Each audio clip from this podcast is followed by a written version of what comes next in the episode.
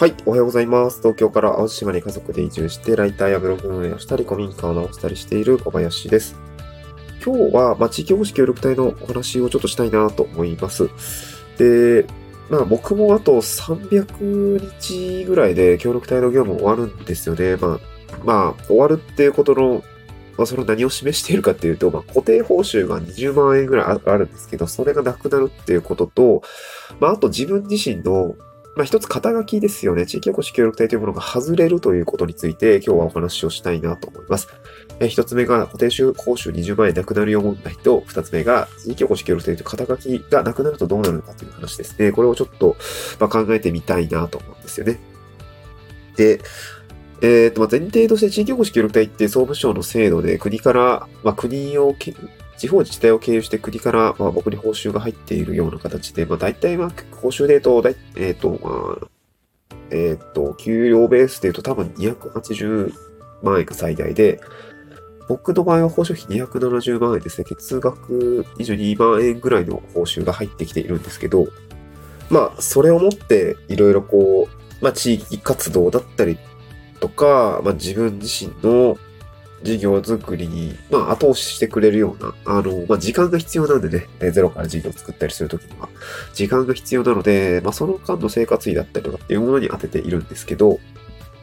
まあ、まあ、個人的にはすごくいい制度ですね。まあ、あの、さ、結構なんか定期的に炎上するんですけど、地域おこし協力隊と、えー、地域のトラブルで大体なんか炎上するんですけど、で、最近は土佐市のやつだったりとか、まあ、結構いろいろ他にもね、定期的にこう、田舎はこれだから、みたいな感じでこう、協力隊、あの、変な協力隊も いるんで、ちょっと、あの、炎上したりするんです。まあ、あの、僕自身は何ですかね、えっと、まあ、ある制度にあの、なんやかんや、こう、制制制度設計的にね、あの、ある制度は積極的に使えばいいと思うし、まあ、うまく使っていこうねっていう、その、まあ、影響力の輪っていう概念があって、まあ、自分でどうこうできないことになんかね、いろいろそこに思考を巡らせてもしょうがないので、なんか目の前に、まあ、自分がコントロールできる、まあ、自分の行動だったりとか、ああいうものにフォーカスとして、まあ、うまくやっていこうみたいな考え方を最近はするようにしてるんですけど、まあ、だからうまく使えばいいのになって思っています。で、まあ、3、あと3、まあ、900日、3年だから、まあ、1000日ぐらいあったところがもう3分の1まで来ていて、で、あと300日ぐらいでなくなるんですけど、まあ、固定報酬がなくなるのは、まあ、正直ぶっちゃけきつい、痛い、手痛いというか、まあ、あの、自分で稼いだお金じゃないからさ、手痛いっていうのもおかしい話なんだけど、まあ、3年で、えー、まあ自分の事業1個、1、2個作れなかったらね、結局それで、もう、まあ、そこまでの男だな、みたいな、そんな感じをしているので、まあ別に、こう、あの、ビビっているわけではないんですけども、まあ本当にうまくいくのかな、みたいな、あ今のやっている事業、まあライティングだったりとか、まあ他にもいろいろやっていますけど、まあ明確的にね、そこで飯が食えるのかって保証はないけれども、まあ多分大丈夫だとは思います。あの、すごくこの協力隊制度、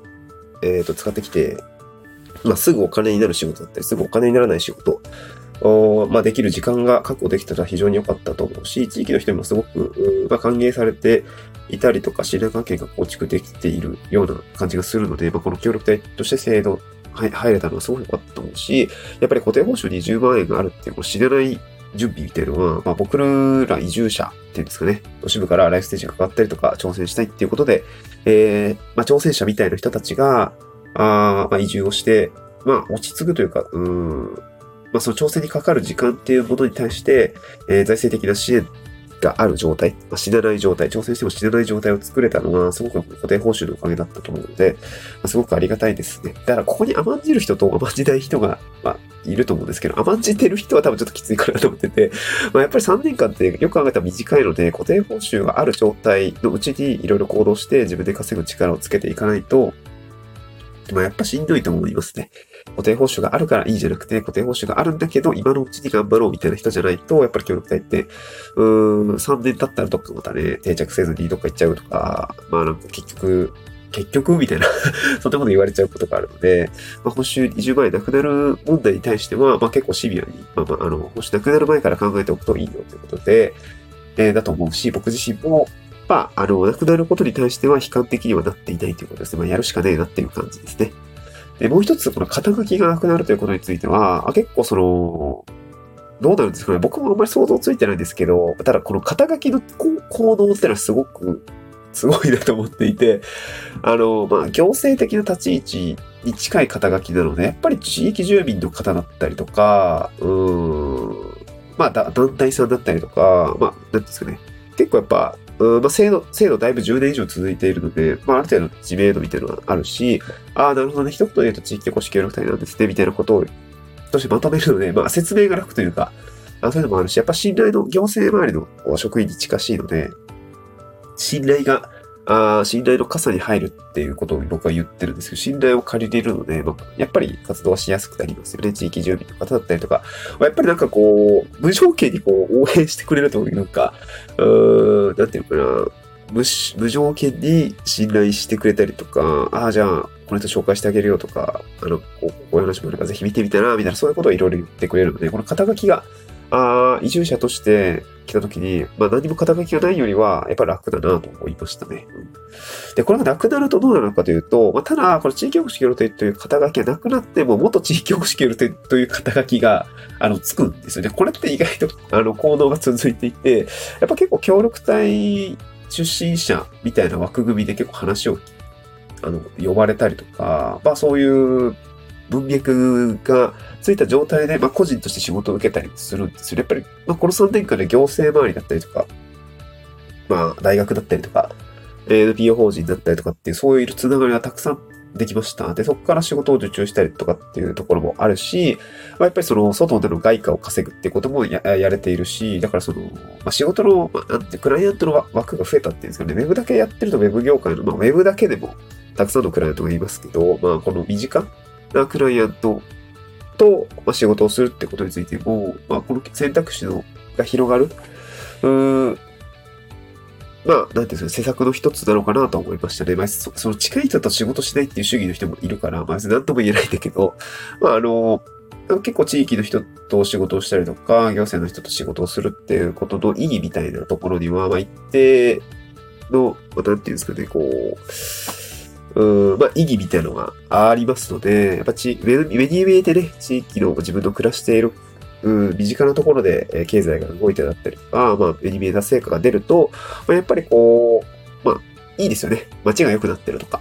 うん、地域が良くなってるとか、あ地域の雇用が良くなってるとか、まあ、実際に一緒に働く人がね、えー、いい顔して働いてるみたいなことがやっぱ作れるとね、そこはね、やっぱりオンラインのウェブ上の世界、まあ、外貨の世界で働くっていうことの違い、働くこととのちょっと違いかなと思いましたね。周りで仕事をすると、周りが良くなるのも目に見える。まあ、悪くなるのも目に見えるんだけどね。それがね、なんかすごく、まあ、やりがいの一つなのかなと思いましたね。まあ、ただ報酬的にはやっぱり低いです。多分。多分低いです。あんまり高いものは多分ないです。地域の、まあ、経済って、やっぱり市場に、オンラインの市場だったりとかに比べるとやっぱり小さいので、まあ、そこはしょうがないと思うんですけど、しょうがないですね。まあ、だから、うん、なんか単価とかっていうのはしっかりこう、自分で設定して、これ以上、これ以下の仕事はしないっていろいろでやってみるのも、まあ大切かなと思うし、まあそうは言っても、戦略的にね、フリービア戦略で、フリー、フリー戦略みたいな感じで、こう、最初は無料でやって、えー、割り込んで、まあ後からこうしっかり稼いでいくみたいなことも、まあありえなくはないので、まあ、そういう、うなんていうんですかね、ことはやっていくといいと思うし、まあ地域保守協力隊という文脈だと結構最初はね、そういうところから入って、えー、仕事になったりとかもしますね。まあ、変な仕事もであったりもするんですけどね、そこは気をつけた方がいいと思うし、ただ、事業主協力という、という肩書きが減る、なくなると、あのー、そういう多分案件は減ると思います。地域おこし協力隊だからみたいな形で、変な仕事は降ってこなくなると思うけど、また元地域おこし協力隊という形で、呼ばれる仕事もあったりとか、そういう文脈で、まあ一定のこう信頼度みたいなのが維持されるっていうことは、なんとなくこう考えてみて、あと近くなってきて、すごく感じるようになったので、まあ、うーん、まあ僕も多分文脈的には元地域おこし協力隊としてこれをお願いしたいっていう仕事がね、ちょいちょい多分ありそうな気がしていて、まあなんか、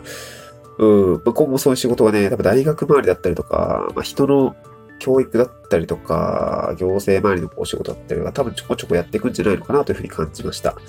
もう今もね、なんか自分の かの仕事だけじゃなくて、えー、子育てだったりとか、えー、っと、シニア